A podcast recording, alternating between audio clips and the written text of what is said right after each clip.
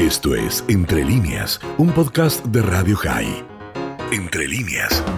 Vamos a dialogar con Udi Manor, que es historiador israelí de la Universidad de Haifa, por supuesto, el tema, esta disyuntiva nueva que las últimas elecciones plantean casi como antesala a lo que podría ser una quinta elección en un muy corto tiempo. Vamos a ver qué nos puede aportar al análisis y, por supuesto, a, a, qué le espera Israel en el futuro. ¿Cómo está Dani Zalzman? Lo saluda desde Radio High.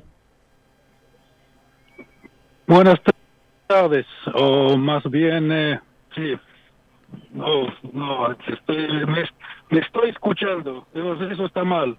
Ahora lo van a, ahora lo van a corregir ya desde aquí, desde la operación técnica. A ver si ahora se puede eh, establecer la, la comunicación mejor. ¿Me escucha bien ahora?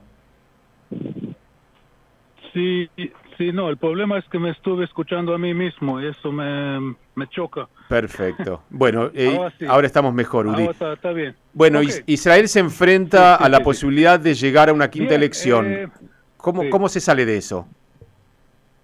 Tal cual. Ni idea. Soy historiador y no sé nada del futuro. Eh, tanto como historiador como un ciudadano común y corriente eh, entiendo por fin eh, el título famoso de Borges, estamos en un jardín de caminos que se bifurcan.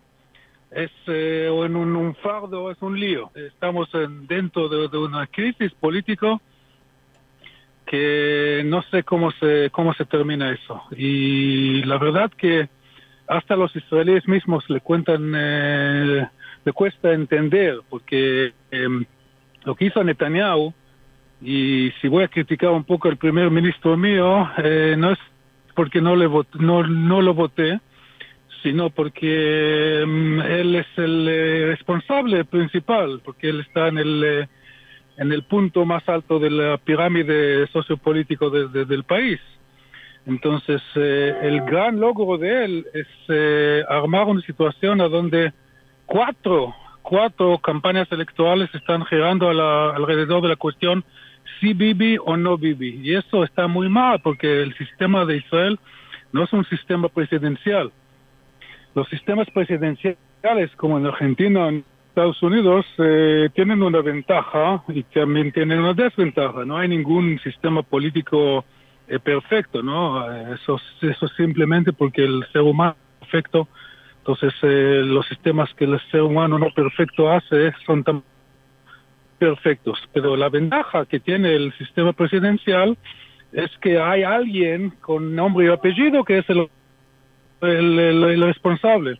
Pero por el otro lado, justamente porque la democracia tiene que poner frenos a sí misma, entonces pone un límite a la cadencia. Entonces, en, en Estados Unidos, eh, eh, son dos, dos, eh, dos términos que puede cumplir un presidente. En cambio, en el sistema israelí, que es un sistema parlamentario como hay en muchísimos países en, Euro en Europa, tiene la desventaja que el pueblo no elige un eh, nombre y apellido, pero tiene la ventaja de ser mucho más representativo. O si me preguntas como historiador, ¿qué en el caso del sionismo, en el caso de Israel, que es una sociedad tan eh, eh, compleja y tan eh, eh al, al, revés de homogénea, muy, muy heterogénea, bueno, me, me, salió la palabra, ¿ok?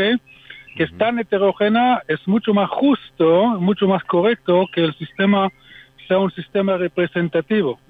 Entonces la gente vota por una lista, por un partido y no por un nombre y apellido.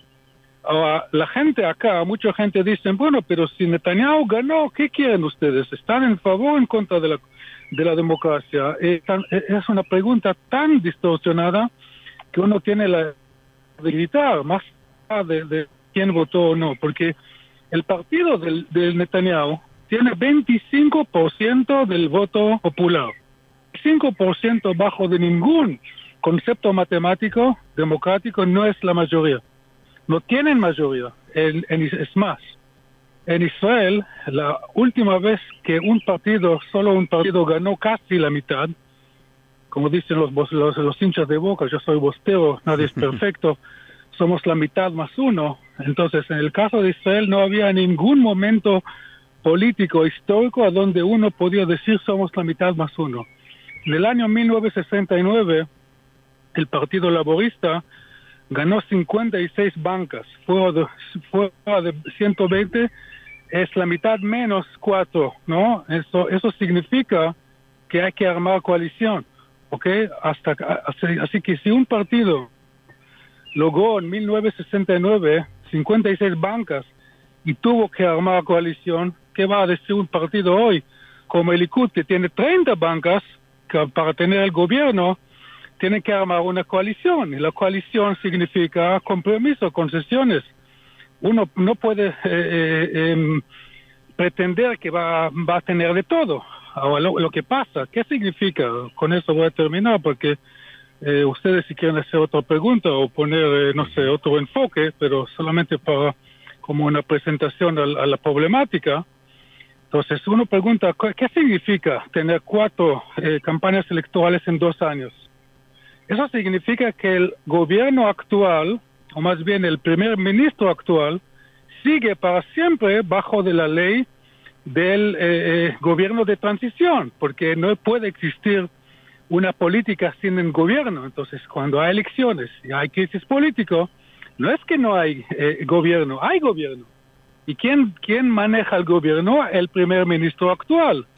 Entonces, eso puede seguir hasta el fin del fin de los tiempos el Mesías va a llegar antes que, que eh, Netanyahu va a seguir con eso, yendo de una elección a otra elección, a otra elección, a otra elección, cada vez eh, ni hablar de cosas fundamentales como el, presupuesto nacional, que es una cosa fundamental, la política, la política de, la democracia, o sea, cuando empieza la Revolución Francesa, hay, hay historiadores cínicos que dicen, bueno, más allá de lindas palabras como libertad de expresión, bla, bla, bla. La cosa más importante que, hace un gobierno es dividir los, los recursos, o sea, juntar plata de la gente, eso se llama en una palabra impuestos, y repartir esta plata, eso se llama presupuesto. Entonces, ni el presupuesto fue eh, definido en el año 2020. Y, y, bueno, y ahora hay que hablar de la pandemia y ahora hay que hablar de, de, la amenaza de Irán y de Hezbollah y de, bueno, todo el lío que tenemos, el lío objetivo, digo, las cosas objetivas, las cosas que, que son realmente eh, las temáticas que, que, que, un gobierno en Israel tiene que tratar. Bueno, eso de eso ni hablé. Y eso se logró de Netanyahu.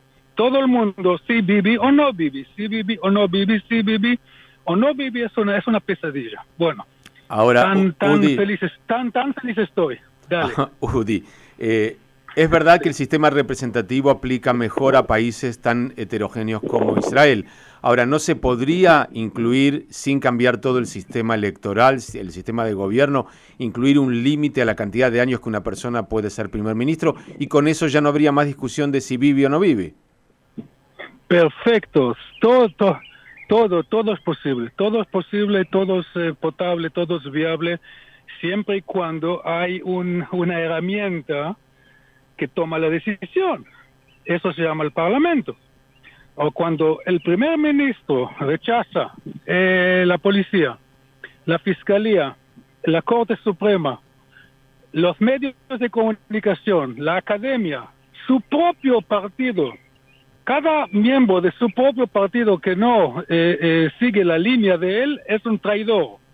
Claro que él nunca va a usar esta palabra, no es solamente su hijo, su querido hijo, él sí va a usar, la palabra traidor. Todos son traidores, entonces, si no hay sistema para mejorar el sistema, el sistema no puede ser mejorado por, por, definición.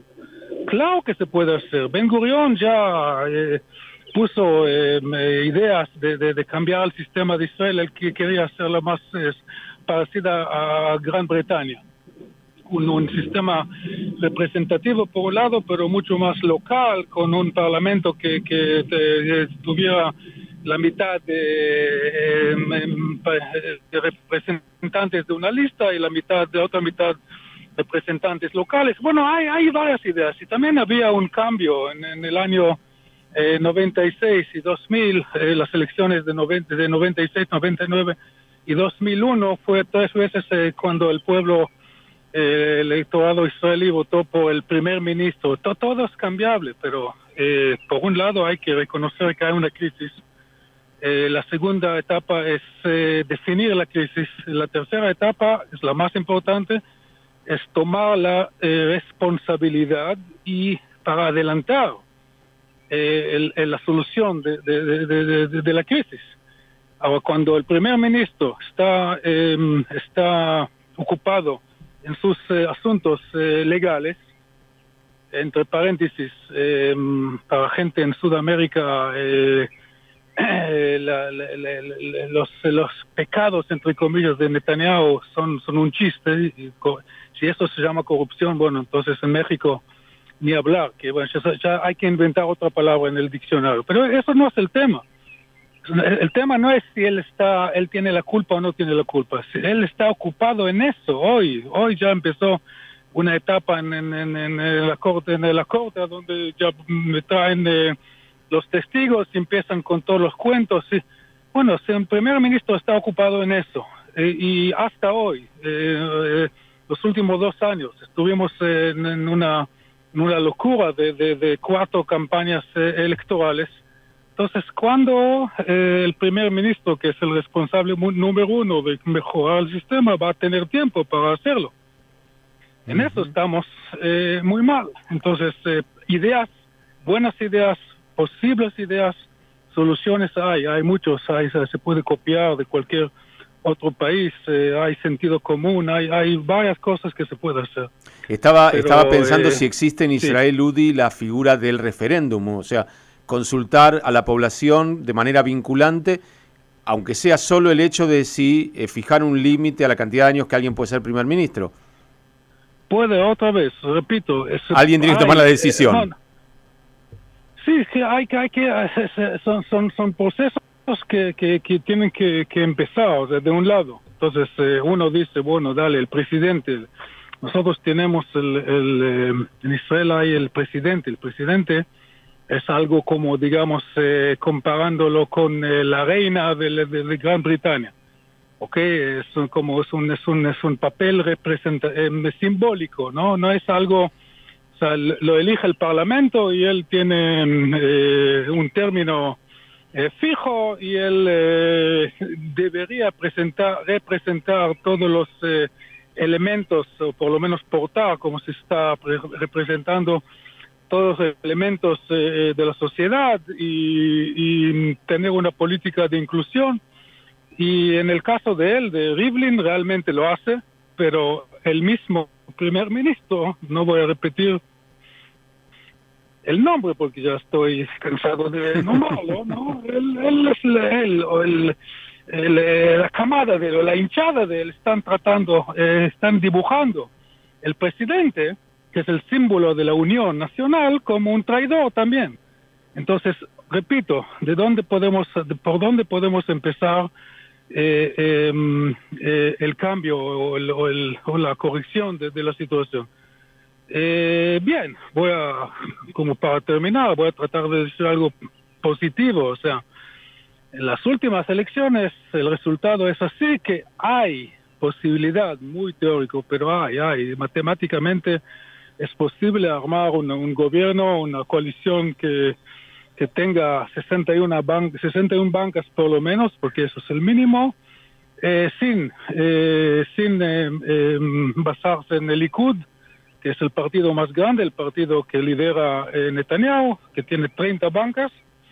después viene el segundo partido más grande, que es de Yair Lapid, eh, son 17. Eh, bueno, de ahí en adelante uno, cada uno puede abrir el Wikipedia y, eh, conocer bien toda la, numeración. O sea, hay 13 partidos en el Parlamento y cómo se puede armar una coalición. Es una posibilidad.